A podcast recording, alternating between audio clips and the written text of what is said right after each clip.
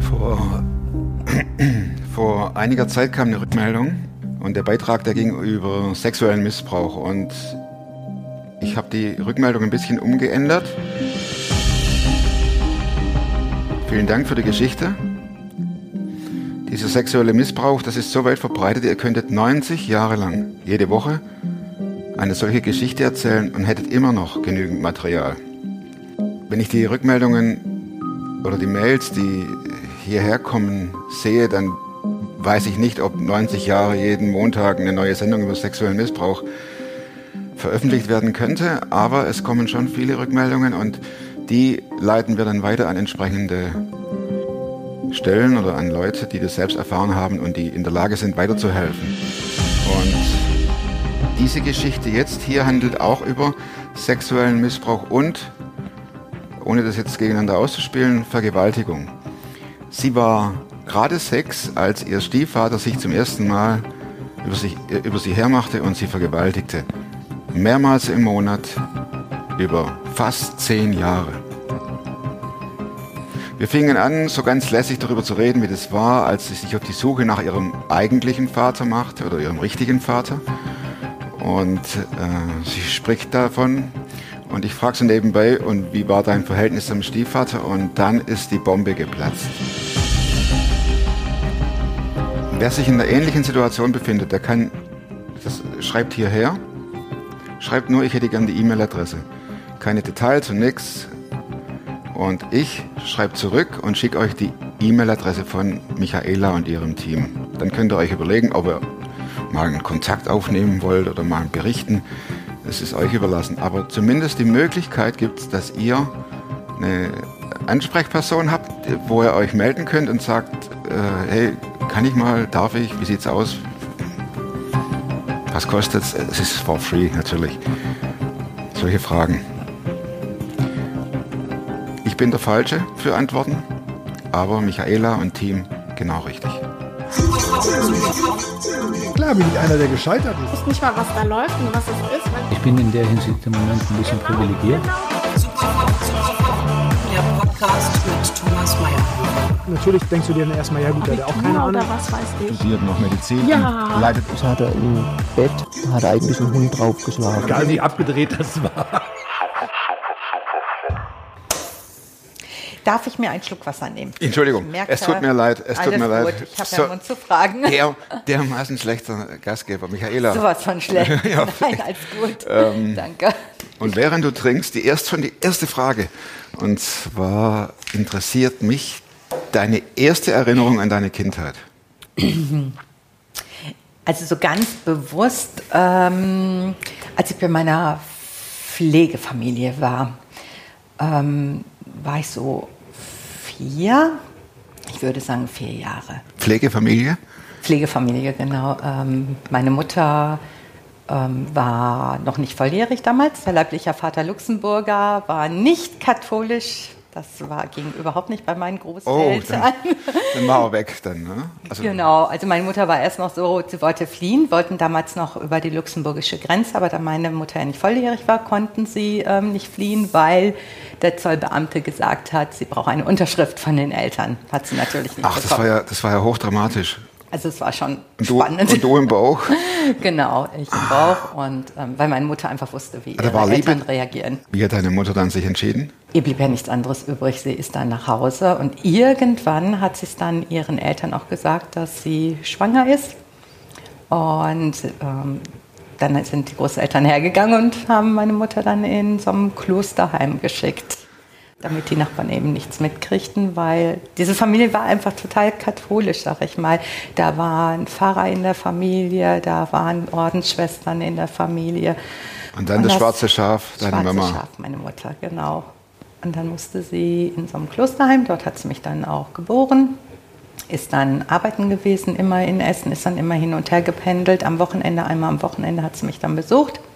In der Zwischenzeit hat sie dann meinen, ihren jetzigen Mann, kann ich nicht mehr sagen, weil er verstorben ist, aber genau, Ja, gut. den Mann kennengelernt. Aber der Luxemburger, der war out of discussion. Da war nichts mehr. Genau, also seine, ähm, als er dann gehört hat, dass ähm, meine Mutter nicht rüber darf und dass er nicht willkommen ist, hat er sich dann davon gemacht und hat auch ähm, ja keinen Kontakt mehr Kennst du ihn? haben wollen. Mit 30 habe ich ihn kennengelernt. Wie war das? Ganz komisch. Es war, ich, ich wollte, ich hatte eine Sehnsucht danach, einfach mal die Wurzeln zu wissen. Klar. Auch so, ne? Wer ist das? Ja, und logisch. Habe ich doch was von ihm und so. Ne? Das, ähm, genau. Und Hast du dann- angerufen? Ach, das war eine ganz krasse Sache. Meine ähm, Halbschwester hat dann irgendwann angefangen, damals gab es noch Telefonbücher, die dicken Dinger und so, und hat nach Robert Kohls Ausschau gehalten. Und hat dann, ich weiß nicht, 181, 183 Robert Kohls gefunden. Der hat es handschriftlich gemacht. Die und, dann, 181 Namen hat sie alle dir. und mit Telefonnummer. Und Genau. Sag jetzt aber nicht, dass du angefangen hast anzurufen. Also ich habe oben angefangen. Doch, ich habe angefangen. Und dann war, ich glaube, der erste war nicht erreichbar. Der zweite ging der Anrufbeantworter dran. Dann habe ich gedacht, warum soll das auch von oben gehen? Ich fange von unten an. Dann habe ich von unten den nächsten angefangen. Dann war auch irgendwie keiner da. Also ich habe auf jeden Fall die ersten drei nicht erreicht. Und dann habe ich gedacht, Quatsch, du fängst jetzt von oben systematisch an. Und der dritte von oben war's. Was hast du gesagt? Hallo, ich bin Michaela. Bist du mein Papa? Nein. ähm, ich, also ich habe gesagt, hallo, mein Name ist Michaela Langbruch und ich bin da auf der Suche nach meinem leiblichen Vater. Und dann kam es gar nichts. Und dann, ähm, wer sind Sie? Und dann war ich, ja, Michaela Langenbruch, ähm, geborene Peslak. Und dann wurde er hellhörig. Und genau, nein, ich habe noch gefragt, ähm, sind Sie am 31. Mai geboren? Ach, ich deine wusste Mama das wusste. Geburtsdatum. Ah, okay. Ich habe damals die ganzen Unterlagen bekommen, habe sie aber in der Wut zerrissen, weil man mir immer suggestiert hat, mein Vater, der wollte nicht zahlen, der ist abgehauen und ich bin es nicht wert gewesen, dass er für mich zahlt. und Aber hat dich quasi schon geimpft, Genau. dass das ein böser Mensch ist. Genau, genau. Und der sowieso in allem schuld ist und du hast dann gedacht. Genau, ich habe alles, alles zerrissen. Nachher habe ich mich schon geärgert. gehabt, ja. Und dann sagte der Mann am Telefon, stimmt, ich habe am 31. Mai Ähm, Nein, er Geburtstag. sagte 30.05. Und ich, nein, ich suche einen Mann, der am 31.05. Geburtstag hat. Und er dann, ich habe am 30.05. Aber du hast gesagt, dein Name ist Michaela. Heißt deine Mutter zufällig Angelika? Und ich, äh, kann nicht sein. Mach ich, ja. Und deine Mutter hat eine Zwillingsschwester, die heißt Monika. Oh, Sande. Und ich, ähm, ja. Dann heißt deine Mutter mit Nachnamen Kammerns. Und ich, mhm, okay, dann war es klar. Zusatzzahl? Dann war alles klar. Genau, ja, und dann haben wir uns echt so unterhalten und ähm, erstmal so ein bisschen angenähert, voll Herzklopfen gehabt. Ah, das kann man vorstellen, du. Ah, Das kann man vorstellen. Also es war kurz vor meinem 30. Geburtstag, ich glaube ein halbes Jahr vorher, voll Herzklopfen und dann ähm, haben wir uns verabredet gehabt. Dann bin ich mit meiner Familie dahin, also mein Mann und die Kinder sind hingefahren und ich wusste gar nicht, was mich erwartet. Ich denke, ah, spannend ja, spannend war dann, dass ich da hinkam und alles das, was er erzählt hat, war so ein bisschen, also er hörte sich richtig toll an und im Nachhinein stellte sich heraus, dass er auch genauso wie mein Stiefvater Alkoholiker war. Aber vom, vom Herzen trotzdem eine andere, ein anderes Wesen, das habe ich schon erkannt. Was war dein Stiefvater für einer? Also er war so ein Gelegenheitsalkoholiker, ne? der hat ähm, generell Wochenenden getrunken, aber auch schon mal, wenn er Frust hatte oder so jetzt. Genau, er ging noch arbeiten, aber eben schon sehr, sehr viel getrunken. Wie war dein Verhältnis zum Stiefvater? Ja, gar nicht gut. Mit ähm, knapp sechs Jahren ist meine Mutter zur Entbindung ins Krankenhaus gegangen und damit fing an, dass mein Stiefvater mich sexuell missbraucht hat. Also fing dann an mit Betatschen und solche Sachen. Und knappes halbes Jahr später hat er dann richtig mich vergewaltigt gehabt. Von dem Missbrauch ähm, weiß ich gar nicht mehr ganz so viel, aber eben schon noch genug, sag ich mal, weil oftmals bin ich schon so weggedriftet. Und da denke ich, ähm, dass Gott uns da einfach so ein Stück weit ähm, etwas geschenkt hat, dass man denkt, man sieht das Ganze von oben, dass man diesen ganzen Schmerz und so nicht mehr aushalten Aber muss. ist es nicht schlimmer, wenn man dann noch sich als betroffen Beteiligter auch noch von oben sieht? Du Ich spürst frage. dich ja nicht. Du spürst dich dann ja wenigstens nicht. Darum geht's ja, ne? Du merkst ja dann nicht. Dann Hela. tritt sie aus deinem Körper mehr oder weniger raus und siehst das nur, als wenn du es im Fernsehen siehst. Ich habe mehreren Leuten versucht, ähm, davon zu erzählen. Ich habe meiner Mutter das gesagt, aber sie hat mir nicht geglaubt. Ähm, ich habe es meiner Tante, also der Pflegemutter, dann gesagt. Die dann gesagt Micha, pass auf, was du sagst. Ähm, ja, mit 13 hatte ich eine Freundin gehabt, ähm, die draußen gewartet hat. Wir sind irgendwo, wollten weggehen und dann hat sie draußen gewartet und dann bin ich eben kurz reingegangen, weil ich habe eigentlich nie einen mit zu mir reingenommen, weil ich immer nicht wusste, was erwartet mich zu Hause. Mein alkoholisierter Vater, der, ähm, der mit einem peinlich ist und ähm, auch betatscht da vielleicht andere, auch das ging in meinem Kopf vor. Genau. Ähm, und ja, und dann gab es eine Situation da an dem Tag, da, ich weiß nicht mehr genau, auf jeden Fall gab ein Wort das andere und dann hat er mich fast krankenhausreif geschlagen. Und dann bin ich wieder raus. Und ich habe auch noch gesagt, das sage ich alles der Mama und so, ne? obwohl ich im Endeffekt wusste, dass meine Mutter eh nichts machen wird.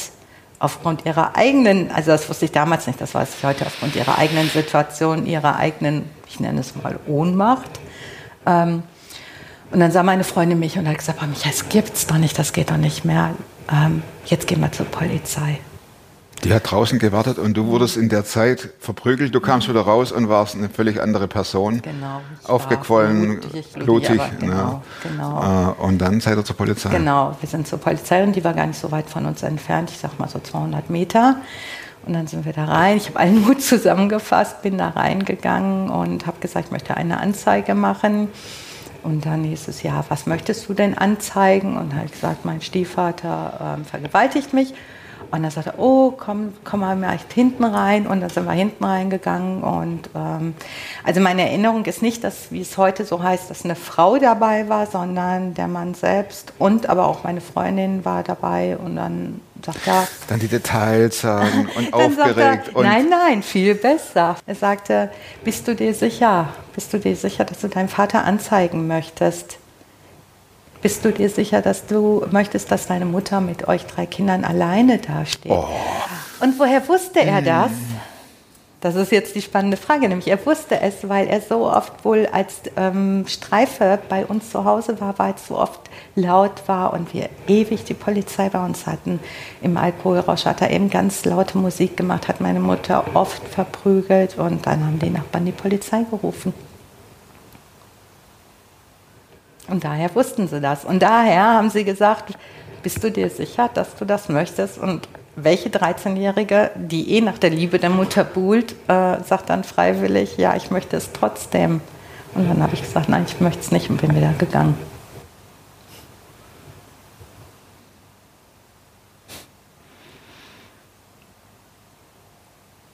hattest du Beziehungen zu Jungs? Oh, ganz böses Thema. Ich, es gab Gut. Mm, Es gab in der Nachbarschaft gab es einen Jungen, den fand ich ganz toll. Da war ich so 14, glaube ich, irgendwie so um den Dreh. Und ähm, ja, von dem habe ich mich dann auch einfach ähm, mit eingelassen Missbrauchen lassen. missbrauchen lassen, genau, weil ich gedacht habe, ich gehöre dann dazu und Ja. ich buhlte nach dieser Liebe, was ganz schwierig war, auch weil ich immer meine Schwester mitnehmen musste, rausnehmen musste und musste gucken, wie ich sie da irgendwo bei jemand anders parkte, um dann mit ihm alleine zu sein. Und im Endeffekt habe ich irgendwann auch nur gemerkt, er nutzt mich aus. Michaela, als wenn du allein warst, für dich ganz allein, Ja, wer warst du in deinen Augen? Dreckig, schlecht, nicht wertvoll. Und du konntest dich nicht dagegen wehren. Nein.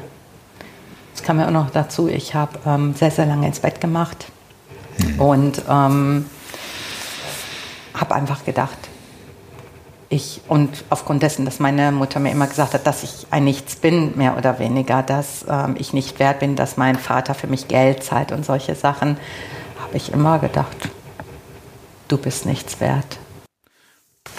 Du machst nur Ärger, du störst. Hattest du nie Angst, dass Dass du schwanger wirst? Oh ja, oh ja. Nächstes Fettnäpfchen. ja, ja. Oh, das war ganz schlimm eine Situation für mich, wo ich so irgendwann meine Periode bekommen habe. Ähm, aufgeklärt wurde ich eigentlich auch nicht richtig. Es, ja, und ich, ich habe oft gedacht, oft gedacht. Und meine Periode ist oft mal zwei, drei Wochen später gekommen. Und ich habe gedacht, wenn du jetzt schwanger wärst, wenn du jetzt, was, was ist dann? Dann erfährt deine Mutter das, dann erfahren die anderen das. Und ich habe einfach die Schuld immer bei mir gesucht auch und habe gedacht, boah, wie schrecklich. Wann war der Moment, wo du sagtest, jetzt hau ich ab, jetzt gehe ich? Oh, das war ganz schwierig. Ich war trotzdem gebunden, weil ich die Liebe nach meiner Mutter gesucht habe.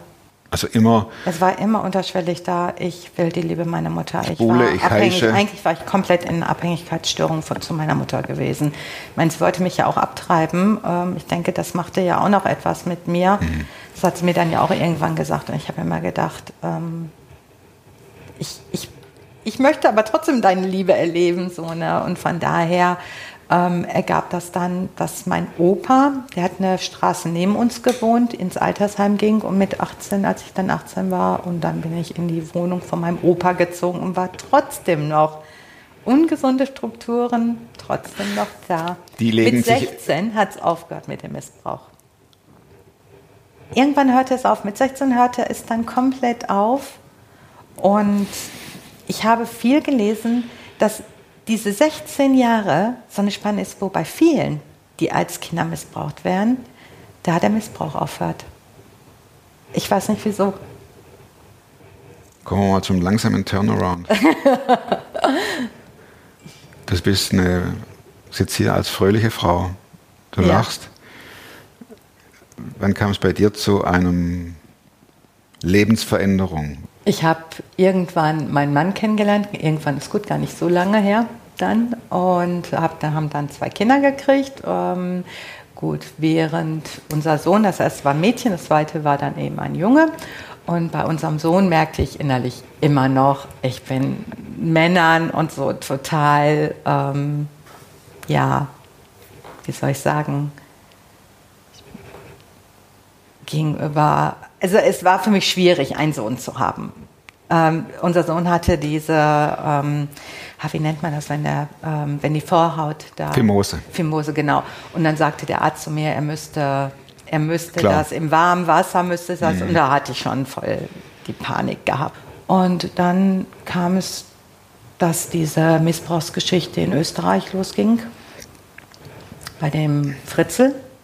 Ah, Wisst ihr was? Genau, der seine Frau, seine Kinder da im eigenen Haus, eine Tochter und die hatte, ich glaube, sieben Kinder oder was gehabt, ne? Genau. der passierte das, vor, vor dem du Angst hattest. genau, der ist Die kriegte. Kinder. Genau, ganz genau und nicht eins nur, ne? Genau. Naja, und äh, das kam dann ähm, immer mehr zutage und auch bei uns auf der Arbeit lag eine Zeitung immer und ähm, ja, und dann wurde das ausgeschlachtet bei uns auf der Arbeit und irgendwie war es dann so, wo ich irgendwann gemerkt habe, also wenn du jetzt nichts sagst dazu, dann denken die, du hast keine Barmherzigkeit, kein Erbarmen dafür und wenn du was sagst, dann erkennen sie dich als eine von denen. Und Ich du dachtest, wollte bin doch ich, ich, ich Ja. habe das meine gleiche Story, das ist meine Geschichte. Ja, genau, aber ich wollte nicht das, weil ich einfach so scham- und schuldbehaftet war noch. Ich wollte es einfach nicht, dass irgendwer das hört, dass ich da das Gleiche, weil ich gedacht habe, ich hätte ja aus meiner Situation rauskommen können. Ich bin es da selber schuld, ne? Dachtest das du? habe ich mal gedacht. Hm, Du bist Genau. äh, Täter. genau. Naja, und ähm, dann bin ich so zusammengebrochen, dass ich tatsächlich irgendwann zur Heimleitung gegangen bin und gesagt habe, ich werde jetzt hier aufhören heute, ich gehe zum Arzt und lasse mich krank schreiben. Ja, das habe ich dann auch gemacht und ähm, musste dann an meine Geschichte irgendwie dran. Ich wusste aber nicht wie. Wusste dein Mann davon?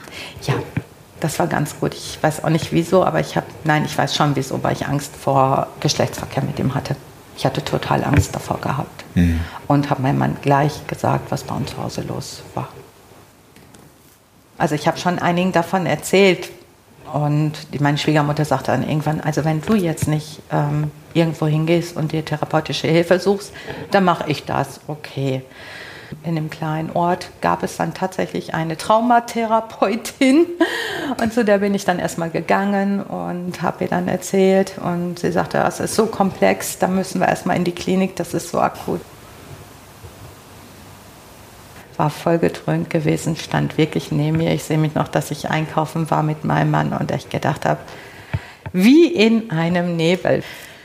Ja, und eine Freundin von mir, die Christin ist, die dann gesagt hat, Mensch, ich kenne da jemanden, der hat so eine ähnliche Geschichte wie du. Was hältst du davon? Und das hat sie nicht einmal gesagt, das hat sie vorher auch schon mal gesagt. Und ich habe damals immer gesagt, ja, ja, lass mal. Das kostet ja enorm viel Kraft zu sagen, ich stelle mich dem jetzt. Mhm. Du hast zwei Möglichkeiten, ich stelle mich oder ich lasse mich treiben. Ja, genau. Aber man weiß ja nicht im, so im Vorfeld, wie gut es ist, wenn man sich wirklich dem Ganzen stellt. Ne? Das ist die Erfahrung etlicher, die sagen, ich muss mich stellen und es hilft mir. Aber das siehst du ja auch erst später. Ja, eben, genau. Wir leben rückblickend, sage ich immer. Ne? Das ist Ja. so. Ne? Ähm, dann habe ich mich mit dieser Frau getroffen eben und es hat mich einfach imponiert. Die strahlenden Augen, die ja einfach dieses Wesen, dass jemand so aussehen kann und so strahlen kann und so von seiner Geschichte erzählen kann, weil ich gedacht habe, ich will das auch. Ich will das auch. Ich will mit dem ganzen Kack nicht mehr so leben. Ja, und dann haben wir, ich glaube, zweimal uns getroffen, beim dritten Mal war sie schon sehr straight Inwiefern? und hat gesagt, Micha, du kommst da nicht raus, wenn du nicht Jesus dein Leben übergibst. Sagte sie. Ja, knallhart. Und du sagtest, Moment, Moment, wem war es übergeben? ne? Ich kenne die Story von früher, da habe ich mich auch übergeben. Ich. Wie Jesus sein, mein Leben übergeben. Hm. Ratterte alles Katholische, alles christlich, als nicht christlich, Ja, ja, sondern alles natürlich. religiöse ratterte erstmal Ja, ja, so wieder durch. Ne? Und dann habe ich aber gedacht, okay, ich versuche es, ich gebe dem Ganzen eine Chance. Dann haben wir eben ein Übergabegebet gesprochen. Mhm. Und ehrlich gesagt, ich habe gar nichts gefühlt. Manche sagen ja heute so, ne, wenn, wenn ich das so höre, wow, es war Hitze da oder ich habe was gesehen. Wo ich Mhm. so denke, wow, krass, ne? Aber ich habe gar nichts. Bei mir war null. Und dann haben wir ein paar Mal gesprochen eben auch und sie mir ihre Geschichte ja auch erzählt. Und das, was gut tat, war eben auch jemand zu haben, der Ähnliches erlebt hat und der dir zeigt, deine Gedanken und Gefühle sind erstmal gar nicht verkehrt. Die haben eine Berechtigung, sie sind normal, einfach auch, weil es ist einfach unser Leben. Jemand, der dich gewesen, versteht. Ne? Da ist jemand, der versteht dich. Und das, ich glaube, das war das, was mir am meisten erstmal gut getan hat auch.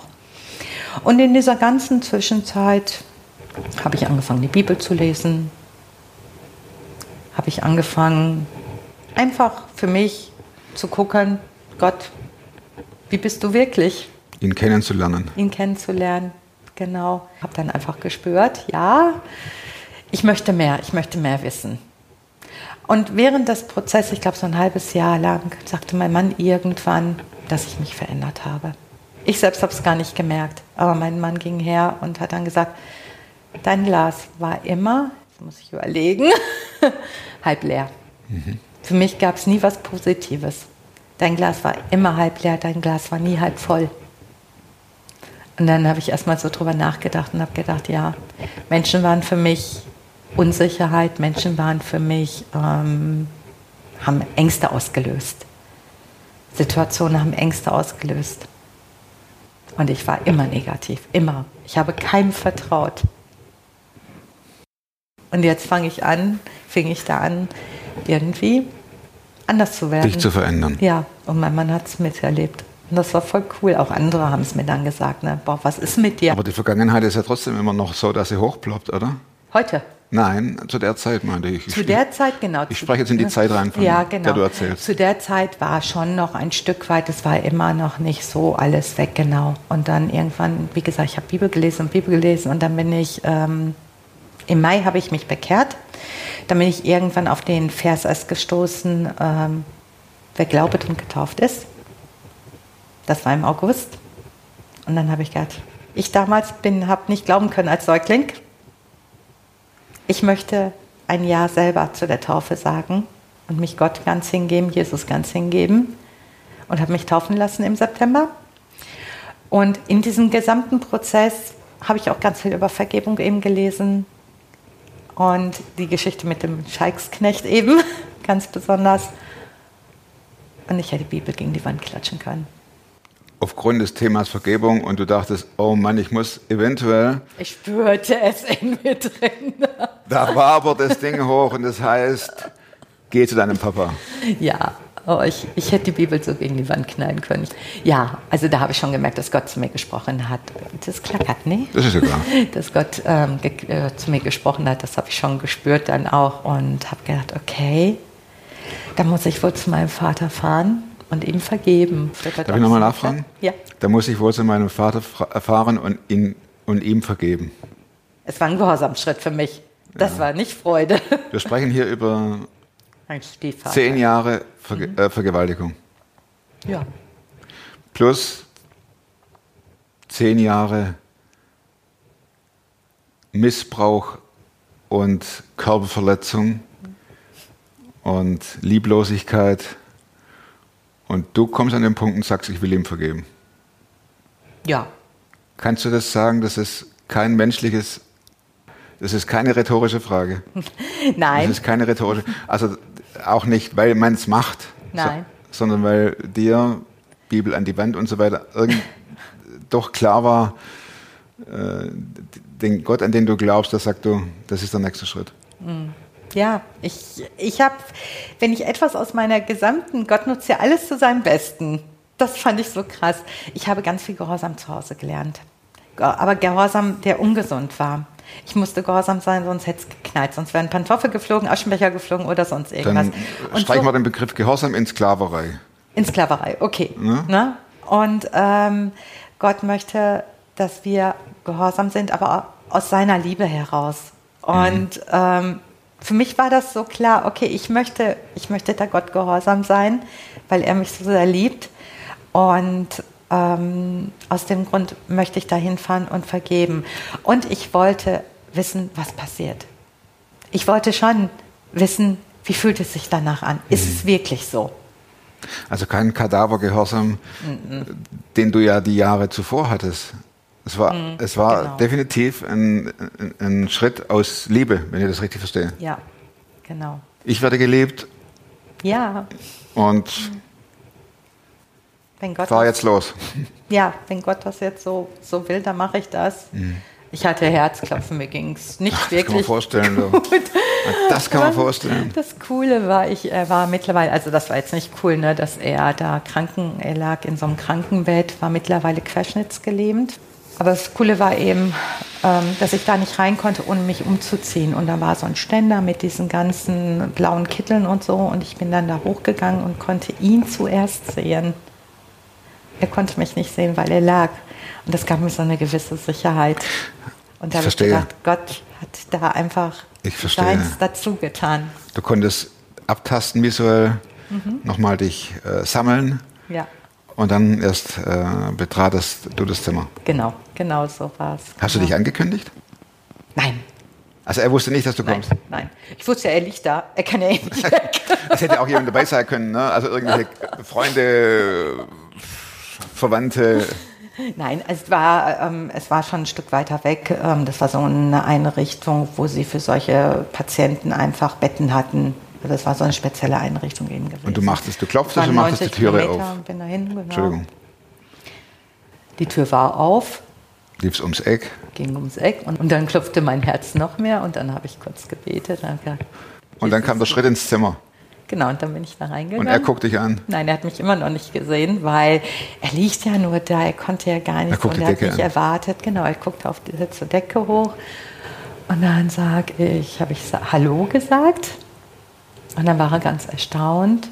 Ja, und dann habe ich ihm gesagt, ähm, ich bin hier, um dir zu vergeben, aber ich bin nicht aus meiner Kraft hier, das kannst du glauben.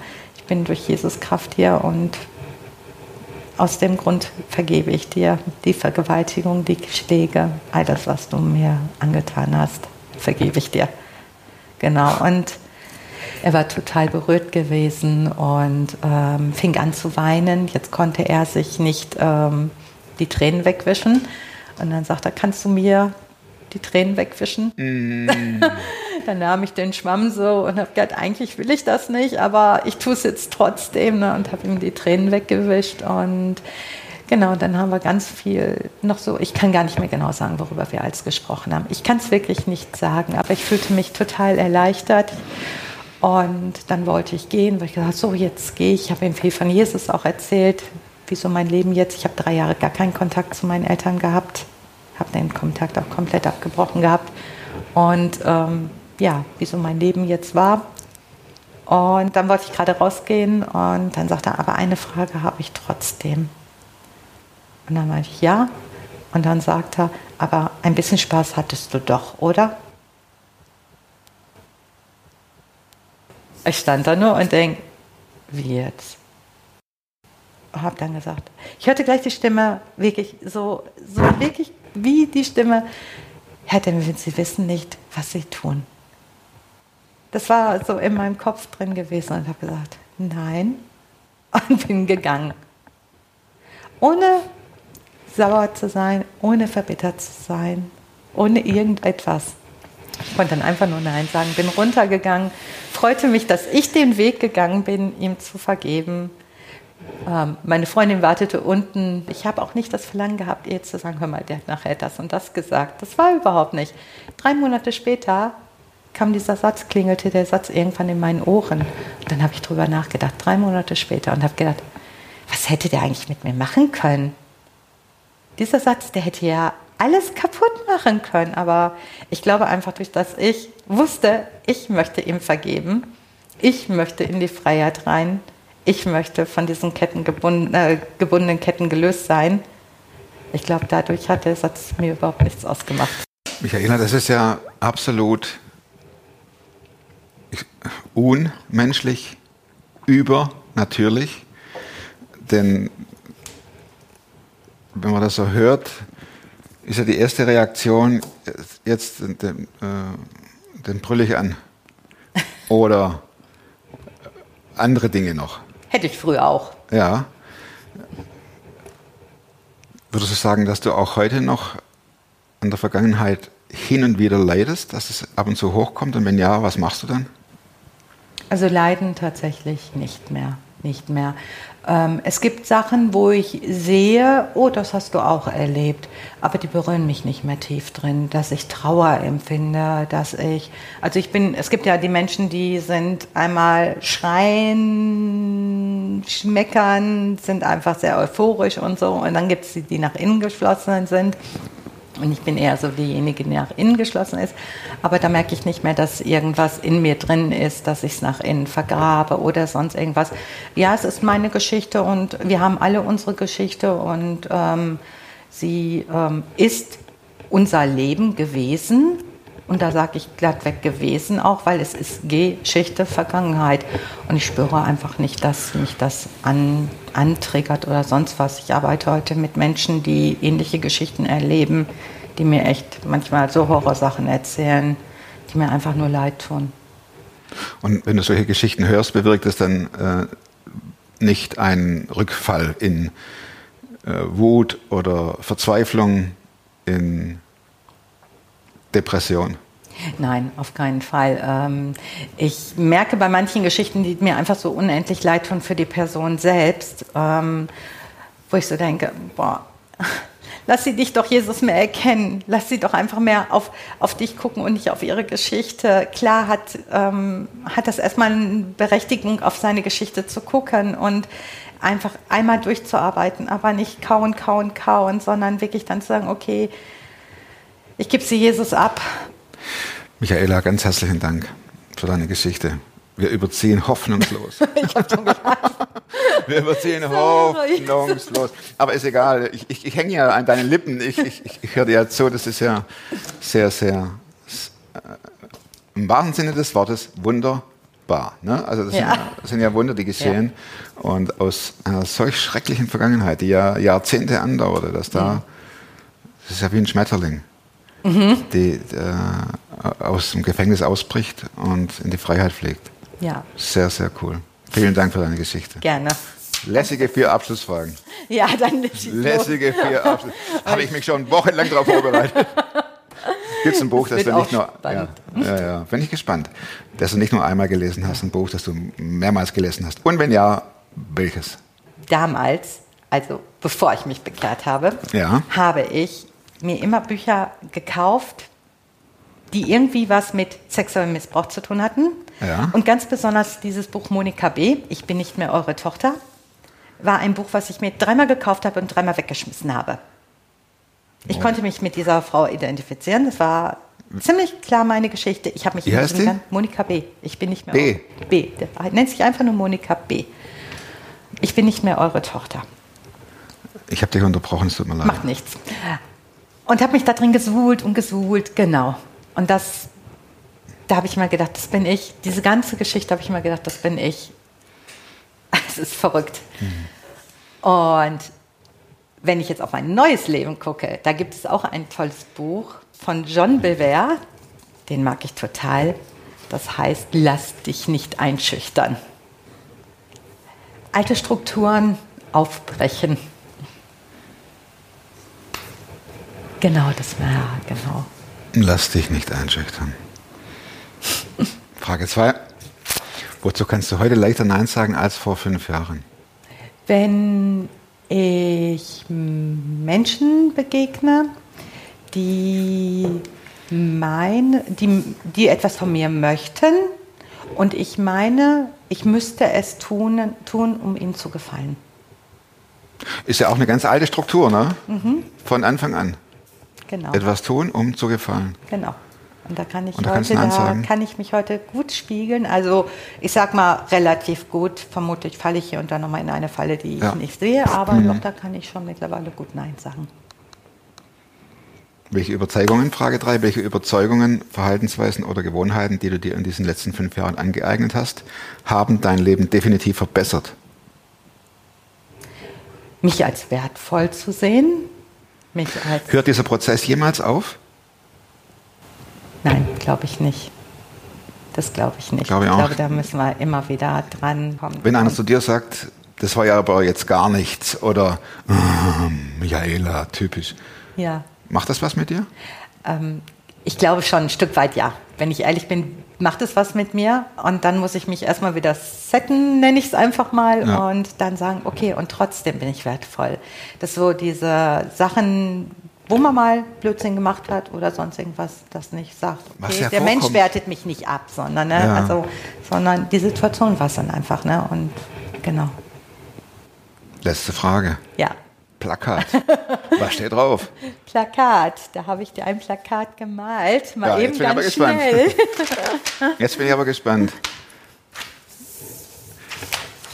Brich dein Schweigen, weil du es wert bist. Vertraue Jesus. Er allein kann dich wiederherstellen. Na, da braucht man ein großes Plakat an der Straße. Ich weiß, es ist Braucht man ein. Doppelplakat.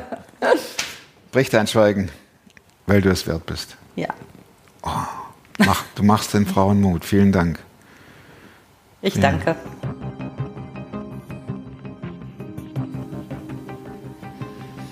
Vielen Dank fürs Zuschauen. Sehr, was sagt man da, eindrücklich bewegend. Also ich finde es im wahrsten Sinne des Wortes wunderbar, wie dieser Wandel äh, vonstatten ging, wie aus einer kaputten Frau eine fröhliche Frau wurde, geworden ist. Nochmal das Angebot, ihr schreibt hierher und ich schicke euch die E-Mail-Adresse von Michaela. Nächste Woche neuer Film und bis dahin bleibt oder werdet super fromm. Macht's gut. Tschüss.